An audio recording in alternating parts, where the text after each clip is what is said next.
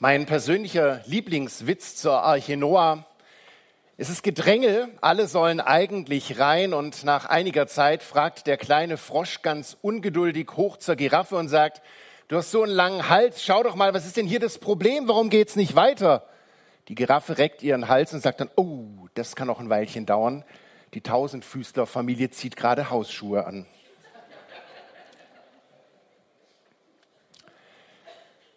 Ich glaube, es ist eine Woche für junge Menschen.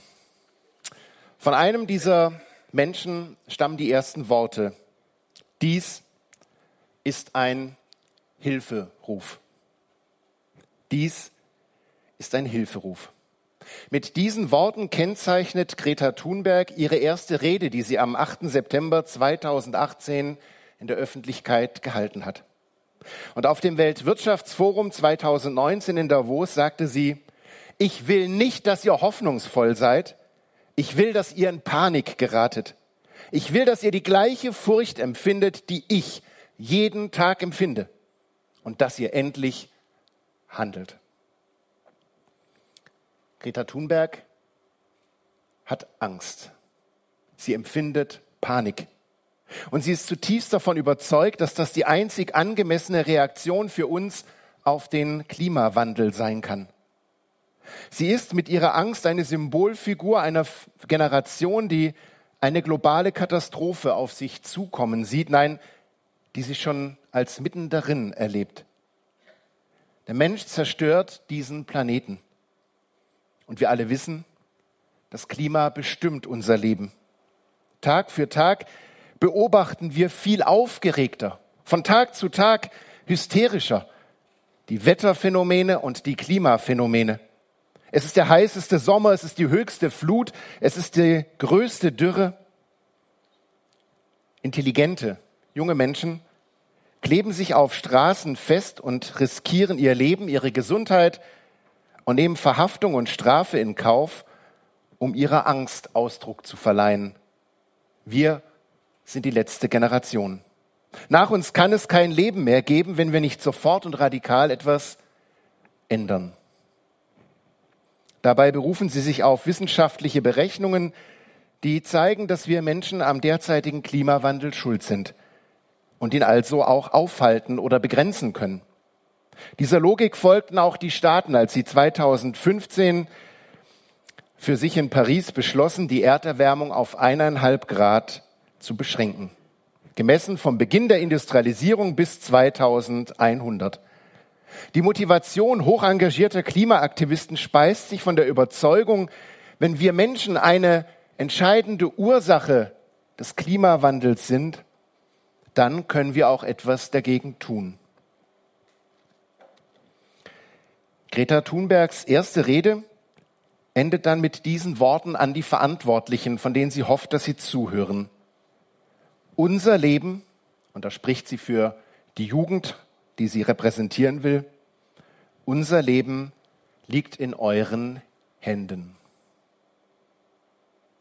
Menschen, in dem Fall die Generation der Verantwortungsträger und auch der Eltern, tragen also die Verantwortung für das Klima und für die ganze Welt.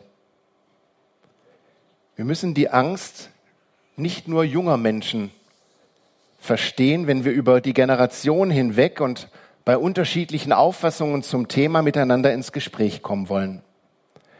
Die Kirche jedenfalls nimmt diese Ängste sehr ernst.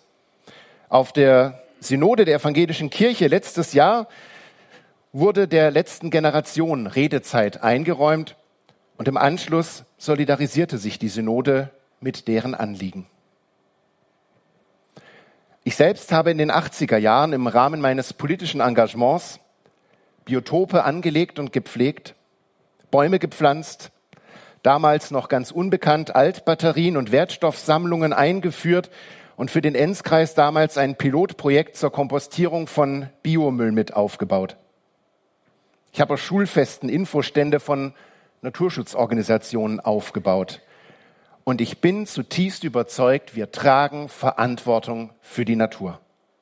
Und die Bewahrung und der achtungsvolle Umgang mit der Schöpfung sind uns von Gott aufgetragen. Ausrufezeichen und kein Aber. So gut es nun also ist, dass die Kirche das Gespräch sucht und Menschen in ihrer Angst ernst nimmt, so dramatisch ist es allerdings, dass sie in alledem vom lebendigen Gott nichts mehr weiß. Und also mit den Klimaaktivisten in einem Boot, nämlich im Boot der Panik und Perspektivlosigkeit sitzt. Die Kirche kennt nur noch einen Gott, der am Anfang einmal die Welt erschuf und dann die Verantwortung wie ein schweres Paket dem Menschen auf die Schulter legte. Ihr seid verantwortlich für unser Leben, sagt Greta Thunberg. Und dann hat sich Gott gemütlich in seinen Schaukelstuhl zurückgelehnt. Vielleicht ist es so, dass er manchmal noch das graue, sorgenvolle Haupt ein wenig schüttelt, was die Menschenkinder denn so aus dem Planeten machen. Und dann streicht er mit himmlischem Textmarker, ich sage jetzt nicht, die Farbe wäre grün, aber mit himmlischem Textmarker alle Appelle an, die uns zu einem engagierten Handeln beim Umweltschutz bewegen sollen. Wissen Sie, wenn das so wäre, bliebe auch mir nichts anderes als entweder Panik oder Resignation. Und das meine ich ernst. Weil unser Leben so eng mit dem Klima verbunden ist, hat die Geschichte der Sintflut und die Rettung von Noah, von dem wir nur einen Teil jetzt vorhin gehört haben, den guten Ausgang, darum hat es die Menschen immer schon betroffen und fasziniert. Das ist ja vielleicht eine der bekanntesten Geschichten der Bibel. Ich vermute auch dass die Konfis sie kennen. Manche hat sie vielleicht auch mit der Playmobil-Arche selber zu Hause schon nachgespielt. Alles geht in dieser Geschichte darum, dem lebendigen Gott zu vertrauen und ihn zu fürchten. Ihn allein. Das Interessante an diesem Noah ist ja, dass er ein Leben in der Verantwortung vor Gott und in der Gottesfurcht lebt. So heißt es dann, er vertraut Gott und behandelt alle Menschen ihrer Würde entsprechend. Und damit hat er in seiner Zeit gegen den Mainstream gelebt. Ich frage mich, was für eine innere Gottesfurcht muss in einem Menschenherzen leben, damit ich die Kraft habe, mich allen, aber wirklich allen anderen um mich herum entgegenzustellen. Die anderen Menschen haben Gott geleugnet, haben seine Gebote nicht nur mit Füßen getreten, sondern sie wollten sie nicht einmal kennenlernen. Was soll dieser Gott uns schon zu sagen haben? Die anderen Menschen leben ohne den Horizont, dass sie sich einmal am Ende vor Gott werden verantworten müssen. Dass einmal die Stunde kommt, in der Gott fragt, verantworte dein Leben. Warum hast du das so geführt? Gottes Gericht, davon will auch heute keiner etwas hören. Man vermutet Angstmacherei oder alte Zöpfe, die abzuschneiden wären. Wer will schon hören, dass es tatsächlich in der Bibel ewigen Lohn und ewige Strafe gibt? Dass Jesus sehr wohl von einer Hölle und der Verlorenheit der Menschen spricht. Allerdings ist das ja die Schwierigkeit. Wir haben manchmal sehr seltsame Vorstellungen. Jesus, das kann ich Ihnen sagen, denkt, wenn er von der Hölle spricht, sicherlich nicht an ein primitives Bildchen mit einem Teufelchen, das irgendwelche bösen Menschen über dem Höllenfeuer grillt. Sondern wovon Jesus spricht, ist das unendliche und nicht umkehrbare Drama, dass ich im Gericht vor Gott keine Gnade finden werde. Und dieser Noah steht unbeirrt den Menschen seiner Zeit und ihrer Ungerechtigkeit entgegen obwohl es so unendlich viel einfacher ist, einfach mitzumachen. Und so wird die Arche zu einem Bild eines Lebens, das um einen Richter weiß und sich vor ihm verantwortet. Noah tat das. Sehen Sie, der Richter ist nicht zu sehen. Wo ist denn dein Gott? Und also leben wir so, wie es uns recht scheint, wie es unseren Lüsten und unseren Ideen und wie es dem Zeitgeist entspricht. Noah aber Noah lebt so, als ob es diesen Richter wirklich gibt. Die Sinnflut ist nirgends zu sehen. Also lachen die Menschen über Noah, der seine Arche auf dem trockenen Land baut und sind überzeugt, uns kann nie eine Flut erreichen. Aber Noah baut die Arche, als ob das Gericht und die Sinnflut Wirklichkeit sind und wirklich kommen werden. Es ist dies keine alttestamentliche und überholte Geschichte Das ganze Leben Jesu war ein einziger Ruf, in dem er gerufen hat, kehrt um. Verlasst eure eigenen Pfade. Verlasst die Wege, die die Zeit euch vorgibt. Verlasst das, was ihr gewohnt seid. Wege ohne Gott, ohne mit ihm zu rechnen und vertraut euch Gott an.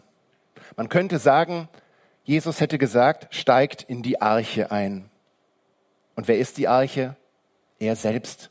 Wir sollen in Christus sein. Die Taufe ist diese Arche, seine Gemeinde, das Kreuz Jesu. Das Gericht, das sagt Jesus einmal in einer Geschichte ausdrücklich, das Gericht, das über uns ergeht, wird exakt das gleiche sein, wie es über die Menschen zur Zeit des Noah erging. Das Gericht bleibt das gleiche, aber es gibt eine Rettung durch Christus. Wohlgemerkt, bei der Sintflut führen die Menschen keine Umweltkatastrophe durch ökologisch schlechtes Handeln herbei, sondern sie ziehen den Zorn Gottes durch ihre Bosheit auf sich. Biblische Erzählungen, die wir als Mythen ansehen, also ein Mythos ist eine Geschichte, von der man sagt, sie habe so genau eigentlich nicht stattgefunden und sie ist eher sozusagen eine größere Erzählung, die uns helfen soll, unseren Platz in der Welt zu finden. Biblische Erzählungen, die wir als Mythen bezeichnen, sind verständlicher und tiefer als Berichte, die unserem heutigen Weltbild entsprechen würden. Denn dieses Weltbild ist in 100 Jahren überholt und keiner würde es mehr verstehen. Wäre die Bibel in einer Wissenschaftssprache von vor 150 Jahren geschrieben, wir würden dastehen und würden denken, was für ein altes Buch. Und so würde es Menschen in 150 Jahren auch wieder gehen. Aber in dem, wie die Bibel die großen Geschichten erzählt, ist sie für jeden verständlich. Die Geschichte von der Arche Noah versteht jeder. Das Kind und der Greis, der Gebildete und der Ungebildete. Weil Gott will, dass wir begreifen, was er uns darin erzählt. Nicht die Menschen damals waren etwa zu primitiv, dass sie mythische Bilder verwenden mussten. Nein, wir Menschen sind grundsätzlich nicht in der Lage, die ganze Tiefe dieser Welt zu begreifen.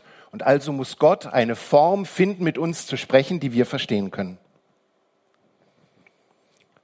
Die Welt ist von Wassermassen umgeben bei der Sintflutgeschichte.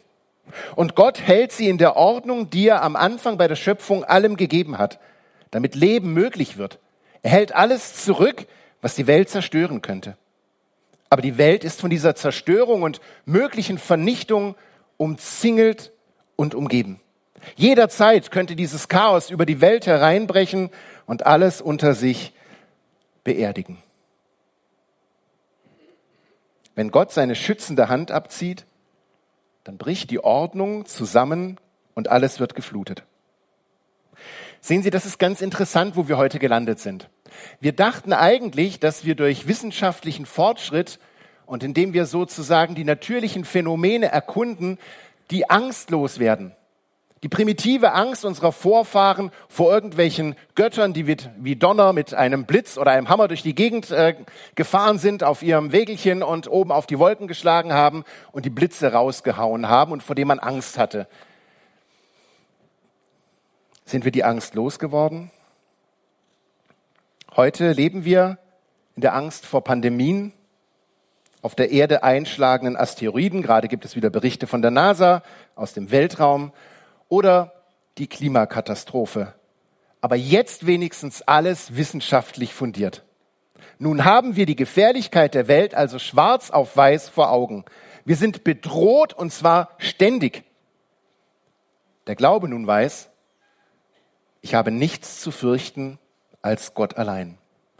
Er ist es, der seine Hand über dieser Welt hält und alles in der vorgegebenen Ordnung hält oder auch, wie im Fall der Sintflut, seine Hand abziehen könnte. Ich möchte Ihnen und uns allen jetzt ein bisschen Theologie und Philosophie zumuten.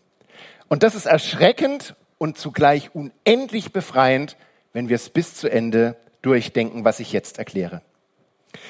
Unser Glaube an Gott, den Vater, wir haben es gerade gesagt, den Allmächtigen, den Schöpfer des Himmels und der Erde, ist Glaube an Gott, den Schöpfer und nicht Glaube an die Schöpfung.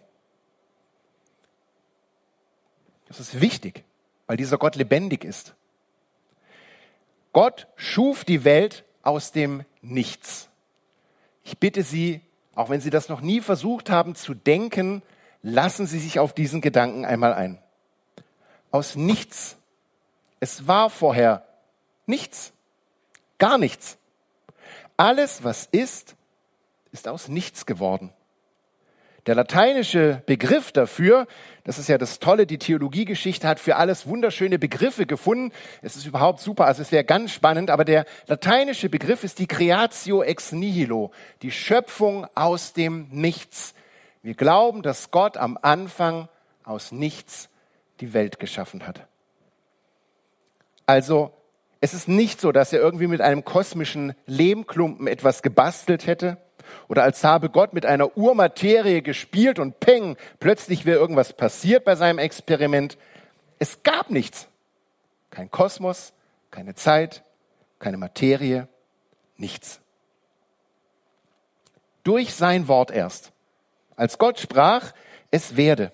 Und durch seine Schöpfungsmacht ist alles entstanden und schenkt er uns allen das Sein.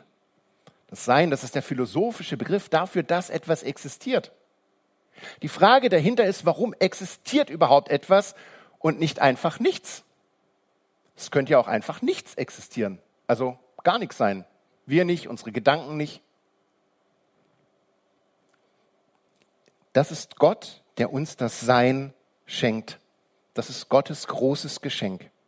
Und dann, als er das Sein geschaffen hat und den Kosmos, ordnet Gott alles weise. Er ordnet die Zusammensetzung der Moleküle, das Kraftverhältnis im Atomkern, die Funktionsweise des Lichtes und er kreiert den Kohlenstoff als Grundsubstanz unseres Lebens. Eine Welt, die wir erforschen können und die zuverlässig ist. Gott sei Dank.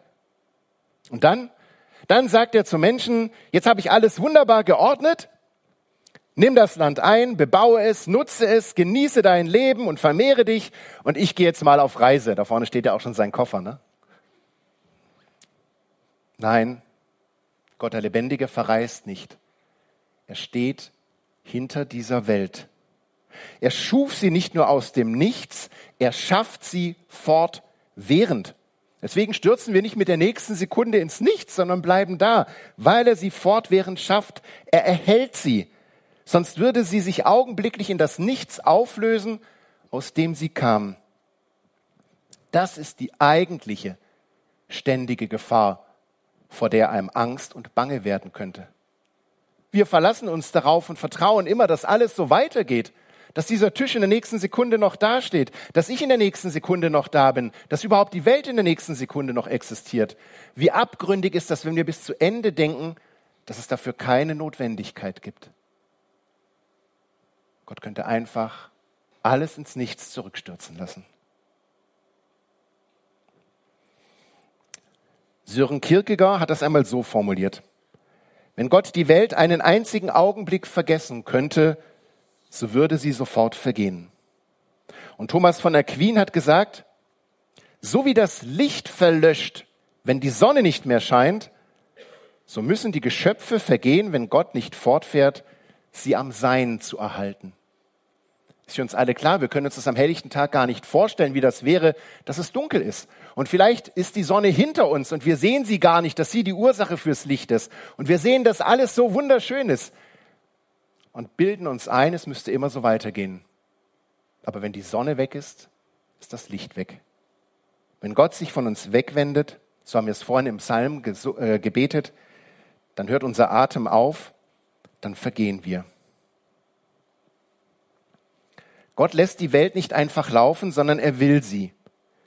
Er will uns und er will dich jeden einzelnen Moment.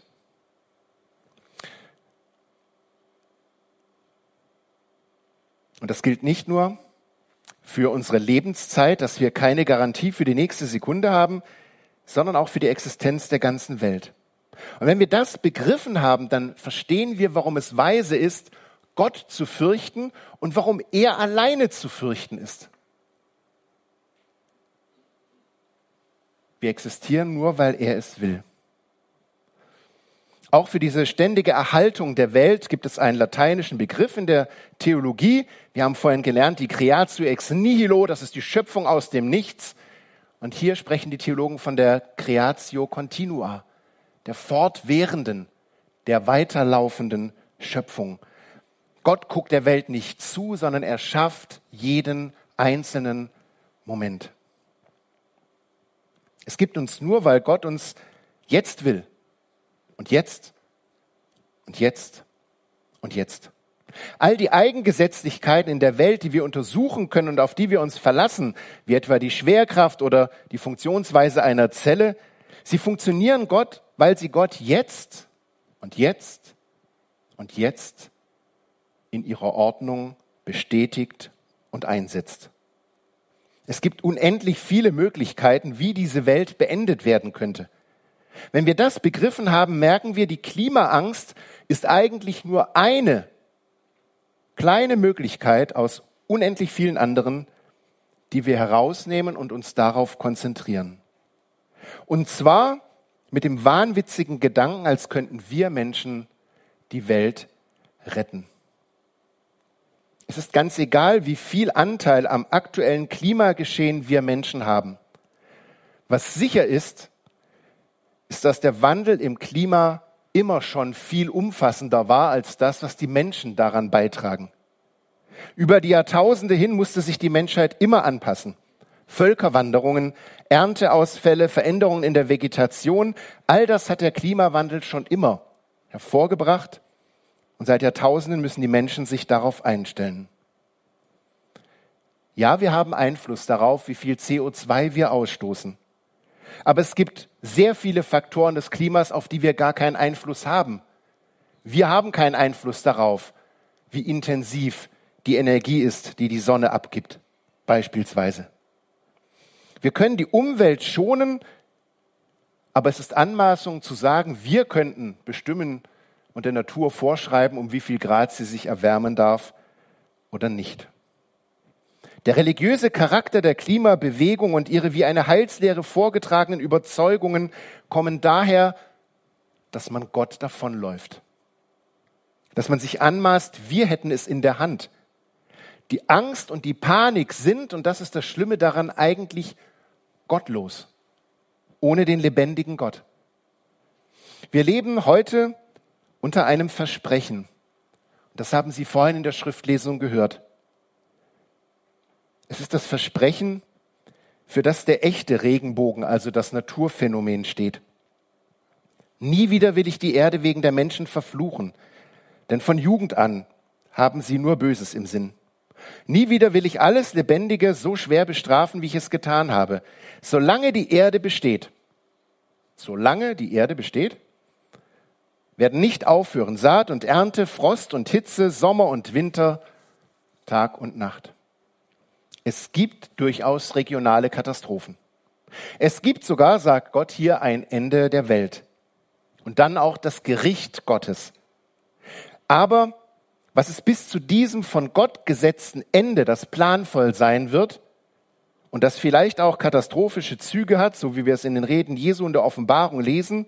Aber was es bis dahin nicht geben wird, ist eine das menschliche Leben auslöschende globale Klimakatastrophe. Und zwar nicht deswegen, weil es uns gelingt, das Ruder rumzureißen, sondern weil Gott jeden einzelnen Moment diese Welt erhält und will. Gott verspricht in diesem Text eine beständige und zuverlässige Creatio Continua, die fortwährende Schöpfung. Ich bin da. Ich werde dafür sorgen, dass es Hitze und Kälte, dass es Saat und Ernte, dass es Tag und Nacht gibt. Das steht in meiner Hand. Was wir fürchten müssen, ist darum nicht der Klimawandel, sondern das Gericht Gottes. Ja, mehr, wir müssen den Gott fürchten, der jeden Moment diese Welt beenden kann und es auch einmal tun wird. Nun hält uns also Gottes Hand in jedem Moment über dem Nichts, das uns sofort verschlingen würde, wenn Gott uns losließe. Jetzt frage ich Sie, wenn Sie sich bisher auf diese Gedanken eingelassen haben, ist das nicht eigentlich erst recht eine beängstigende Vorstellung? Können Sie das spüren? Also ich stelle mir das tatsächlich richtig vor. Ich habe da so ein Kloß im Hals, stelle mir das so richtig bildhaft vor. Das ist ja das Wichtige, man kann sich Dinge bildhaft vorstellen, wie Gott die Weltkugel in seiner Hand hält. Also gut, natürlich das ganze Universum, aber das fällt mir ein bisschen schwer, das vorzustellen. Und dann stelle ich mir einfach vor, das Nichts. Und er könnte loslassen. Warum soll er das nicht machen? Könnte er das nicht mal ausprobieren? Oder keine Lust mehr haben? Oder ist zu anstrengend? Ich meine, also, wenn ich jetzt mit einem Ball spiele, boah, wie lange will ich den halten, ja? Ich bin ganz ehrlich, dieser Gedanke kann mir richtig Angst machen.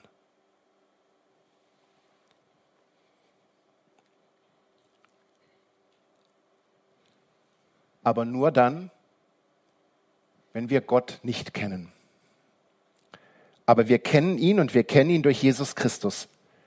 Im Kolosserbrief heißt es von ihm, in ihm, also in Christus, wurde alles geschaffen, was im Himmel und auf Erden ist, das Sichtbare und Unsichtbare.